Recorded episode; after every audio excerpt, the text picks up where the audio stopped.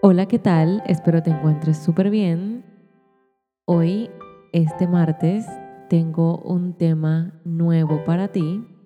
Y más que un tema nuevo es como un relato, pues, cómo, cómo fue mi, experiencia. Estás comenzando la carrera de, de, música, quieres entrar en, esta, en este mundo musical. Eh, quiero hoy como contarte cómo fue lo que yo viví, cómo fue mi historia dentro de la, de la de la carrera de, de, música en la universidad.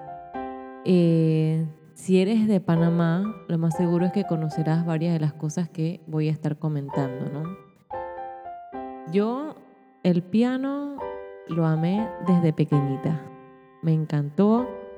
Sin embargo, no tuve alguna educación, por decirlo así, algunos estudios eh, desde la escuela o algo como más eh, profesional o algo más, más de lleno, como por ejemplo la gente siempre estudia que si bachiller en ciencias, bachiller en comercio, bachiller en letras y ahí se van, pero es muy poco común ver estudiantes que estén en una escuela de lleno en música. Y creo que ese fue un, un algo que, que cuando estaba en la universidad me di cuenta que tenía un bache demasiado grande para poder aplicar y tener los recursos o más bien la, competencia necesaria, académicamente hablando, para poder estar a nivel de lo que se pedía dentro de los estudios, ¿no? Pero te puedo decir que no fue imposible. Vengo yo en el 2021, ya estoy graduada de la universidad y con todo y eso de que casi me quedo en una materia, en, el último año de la carrera, justo por esto, por no tener las bases necesarias desde, desde pequeña, desde antes de la universidad, eh, para poder estudiar la materia, la carrera musical, eh, me costó, pero sí se pudo. Yo entré en el 2014 en la Universidad de Panamá eh, queriendo cursar la carrera de instrumento en piano específicamente. Ahí me di cuenta y descubrí que para ingresar a esa licenciatura en instrumento debías hacer una audición. Cuando vi lo que pedían para la audición, me dije, no, esto no es para mí porque no sé ni leer partituras, así que mejor me voy por lo seguro. Pensé inclusive en el 2013 que estaba eh, buscando carreras, porque yo quería estudiar música, pero, sabes, la sociedad no está acostumbrada a que tú estudies este tipo de carreras. No tanto antes, ahora sí se ve un poco más y me alegro mucho por eso. En lo que buscaba, una, una amiga me dijo, oye, pero es que también está la licenciatura en música y no necesitas audición para ese tiempo. Ahora sí es un poquito distinto, pero no es nada lejos de lo que, de lo que yo pude hacer en esa ocasión en 2014. Luego, el 2014 tenía un estilo, cuando entré, pasé el examen, de, el examen psicológico y el examen, unos exámenes que, que hacían de admisión tipo español, eh, exámenes generales, ¿no? para entrar a la misma universidad más que a la carrera como tal. Hicimos un curso propedéutico en donde duró más o menos dos semanas. Un curso propedéutico fue como un curso de introducción a la carrera, ¿no? Más o menos es lo que puede que den, cómo son las materias, cómo es introducción, o sea, es como una introducción a la vida universitaria, la facultad, todas estas cosas y ahí me fui dando cuenta que de verdad sí quería la, de licenciatura en música. Ahí confirmé. Entré ya en ese mismo año, unos meses después, ese curso propedéutico fue en verano, así que ya en el, en el año académico para ese tiempo entrábamos como en marzo, ahora como que se entra un poco más tarde, se ha corrido un poco el calendario. Estaban las materias básicas, ¿no? La de teoría musical, la de piano. Aparte de eso, había materias complementarias, pero que no eran de la carrera, tipo español, matemáticas, inglés, que de todas maneras uno tenía que dar. Y al ver yo la materia de teoría musical, se me, no es que se me vino el mundo encima, pero es que yo estaba como que demasiado abrumada porque eran demasiadas cosas que ya varios compañeros que había conocido en el propedéutico ya sabían, varios términos que ya sabían. Y no saben la frustración que sentí al sentirme incompetente. No es porque quería tener una competencia con mis compañeros ni hacerme ver de que sabía más que todo, sino que lo básico que tenía que saber para entrar a la universidad no lo sabía. No sabes la vergüenza que es eso. O sea, es como si entraras dije, a la facultad de medicina y tú ni siquiera sabes qué significa un átomo, qué es un átomo, qué es una molécula, qué es una neurona, cosas como esas. O que si entraras en, quieres estudiar eh, literatura o algo relacionado con el español y ni siquiera sabes qué es un sujeto ni un predicado. Y así te vas, ingeniería y no sabes, no sabes nada de matemática y así, nada de física. Y entonces yo me sentía así cuando estaba viéndome en esa situación. Yo lo que me puse a analizar qué compañeros eran los que más conocían, más tenían, tenían más, más ideas, más conocimiento acerca de todo lo que estaba dando en la universidad.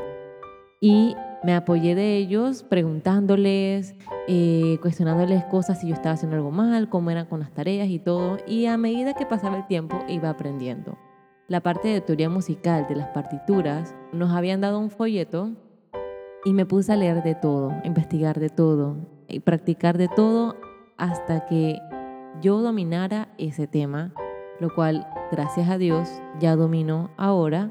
Obviamente uno sigue aprendiendo porque ahora me toca dominar otros temas, otras cosas en cuanto, a la, en cuanto a la teoría, lectura y todo eso, otras cosas mucho más elevadas, pero me siento bien de ya verme, de cómo comencé a cómo estoy ahora, es como que, wow, me gusta pues. A medida que iba pasando los años, trabajo ya iba para segundo año, entonces en ese año dentro de las materias estaba la parte de armonía. Armonía, para los que, por lo menos en mi caso, yo aprendí a tocar el piano de manera empírica. Solamente estuve en un curso de un verano, si acaso fueron como dos o tres semanas, si acaso un mes. Y los que han recibido clases eh, privadas en verano o algo de un mes saben que, y para colmo son dos veces a la semana, realmente no es que aprendes todo de la música en un mes, en, dos veces a la semana. Eso es un poco imposible. Y más si estás comenzando desde cero. Entonces, en la materia de armonía, yo sentí que estaba, me sentí un poco aliviada en ese sentido porque el piano es un instrumento armónico, ¿no?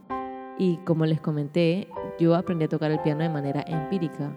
Yo aprendí a tocar acordes, o sea, no sé, me ponía a ver los acordes, algunas cosas. No sabía de escalas, de armaduras, nada de esto, de tónica, dominante, séptima, cosas como esta, no sabía nada de esto, pero sí llegaba a tocarlos. Cuando estaba en esta materia que el profesor hablaba acerca de las tonalidades, acerca de los grados, acerca de los acordes, inversiones de acordes y el sinfín de cosas que contiene la materia de armonía, intervalos también, que eso fue wow. Yo me, me sentí más familiarizada con la parte auditiva, como el profesor le explicaba, que con la parte ya teórica, ya en el pentagrama pero ahí me sentí bien porque tenía como un 50-50, ¿ok? Entonces ya me iba sintiendo mejor, como que, ok, ya siento que ahora tengo un poquito más, digo, aparte era segundo año de la carrera, así que ya la parte de teoría musical, ya por lo menos debía saber qué era la clave de sol, dónde se colocaba la clave de fa, o cómo, de cuándo a cuándo se cuenta el pentagrama, que es de abajo hacia arriba, cuántas líneas son, y así, ¿no? Por lo menos, ¿no?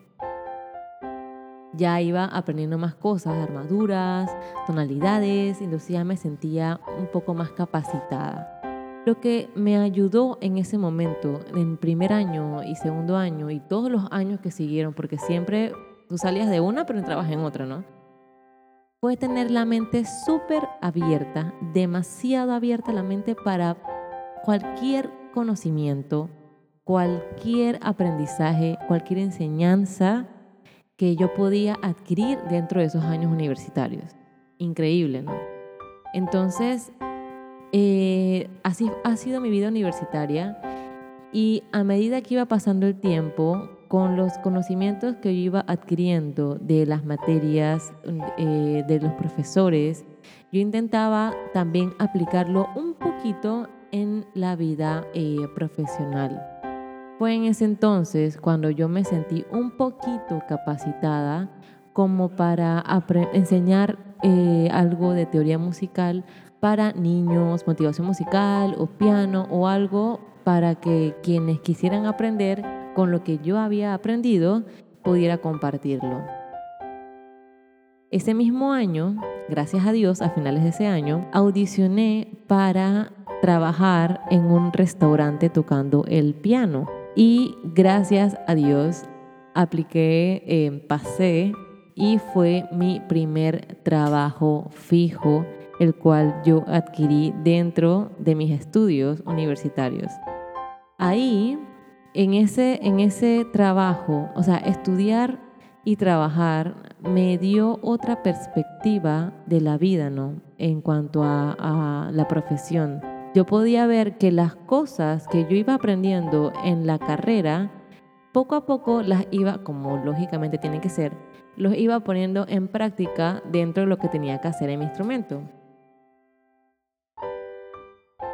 Como yo les comenté que también desde el primer año de la carrera está la materia de piano complementario. Esa materia es obligatoria para todo aquel que curse tanto la licenciatura en instrumento como la licenciatura en música. Yo me sentí mucho mejor porque así yo me podía apoyar en todo lo que los profesores me iban enseñando en cuanto a piano. Como les comenté ya, yo esto fue empírico, así que era como que, bueno, técnicas, escalas, todo y también leer partituras. Así que cada cosa que yo iba aprendiendo en piano también la aplicaba acá en el trabajo, ¿no? Así que eso era lo ideal, lo idealísimo. A mitad de la carrera ya, en segundo o tercer año, dimos una materia que se llama conjunto coral. Eh, iba ligado un poquito, por lo menos un poquito, a, bueno, yo lo veo así, yo lo veo así, a la materia de solfeo y percepción. ¿Por qué? Porque en la materia de solfeo y percepción se encarga de cantar las notas que están en el pentagrama. Tienes que entonarla, o sea, por lo menos entonarla. Entonces, para poder estar bien en la materia de coro, para mí, en, lo que yo pude analizar, en lo que yo pude ver de todas las materias que hemos dado, la materia de solfeo es súper importantísimo para poder entonar bien cada nota y cada pieza que nos daban en la materia de conjunto coral. Son dos materias diferentes, solfeo y percepción y conjunto coral, pero van tan unidas una con otra que era necesario que en las dos fueras bien para poder tener esta capacidad de entonar cada pieza. Entonces, para poder estar bien con la materia de solfeo y percepción, tenías que estar súper bien con la materia de teoría musical, porque de ahí tú aprendías todos los elementos que contiene una partitura y entonces ponerla en práctica en el solfeo y percepción y mucho más en la materia de conjunto coral. O sea, todas estas materias van unidas entre sí y son tan importantes porque forjan la base de cada cosa que vayas a hacer. Ya después, en tercer año, seguíamos con la materia de armonía, era un poquito más compleja, tenía más cosas. Y en el cuarto año, entonces venía lo que era contrapunto, instrumentación, formas musicales, materias las cuales si no tenías de por sí. Las bases de los por lo menos tres primeros años, entonces ya cuando llegabas a cuarto año, si no tenías nada de eso aprendido, pues te veo mal, amigo. entonces, todas estas cosas fueron súper, súper necesarias. Y eso que estoy hablando en la universidad. Imagínate si hubieras estudiado ya por lo menos la base musical desde antes, todas estas cosas en la universidad hubiera sido un paseo para ti. Pero lo que quiero decir con esto es, todo, aún así que yo aprendí a tocar el piano empírico, no sabía leer partituras y la carrera iba avanzando y las materias iban pasando, te puedo decir que no es imposible si tienes las ganas y la determinación para poder lograr el objetivo que es graduarte de la universidad. Así que yo te voy a dejar aquí tres aprendizajes que he adquirido dentro de toda mi carrera musical con todo lo que te he contado ahorita y es, primero, nunca subestimes tu poder de aprendizaje. No digas que porque, ay, yo, yo estoy muy grande para eso, no voy a aprender. No, no te frenes, no te frenes de una vez a eso. Intenta por lo menos, ve con la mente abierta y con las ganas de aprender. Y de repente puede que no sea fácil a la primera, pero si lo sigues intentando, sí lo puedes lograr. 2. Siempre confía en tus compañeros de buena fe. Siempre apóyate, siempre busca compañeros que puedan enseñarte lo mejor dentro de lo que intentes aprender. Nunca pienses en que tienes que aprenderlo solo y que todo el conocimiento lo vas a adquirir solo porque tú vas a saber más que todos o que nadie te va a querer enseñar. No, siempre va a haber una persona que, que va a estar dispuesto a apoyarte, simplemente tienes que dejarte apoyar. Y en la música es necesario esto. Gracias a mis compañeros que de buena fe me, me ayudaron, me acompañaron en, en alguna tarea que necesitaba hacer o algún trabajo en equipo, nos apoyábamos nosotros, fue necesario y agradezco a cada uno de ellos porque así crecimos entre nosotros y, e inclusive en la vida musical ya profesional seguimos creciendo y apoyándonos para que cada uno crezca de la manera posible y como tiene que ser. 3. Siempre tus profesores van a ser tu mejor guía. ¿Qué quiero decir con esto? En la universidad tú puedes elegir tus profesores. En la vida real tú puedes elegir tu mentor. Pero ¿qué pasa? Tienes que saber quién tú quieres que te enseñe. Con qué potencial viene esa persona que te va a enseñar, qué cualidades, qué cosas quieres aprender de ese profesor, que sea lo máximo que tú quieras, el máximo provecho que tú quieras sacarle a cada conocimiento que tú adquieras en esa, en esa hora de estudio o en esa materia. Entonces aquí es importante también el discernimiento y saber ver bien quién tú quieres que sea tu mentor o tu profesor en esa materia. Eso es algo que por lo menos agradezco.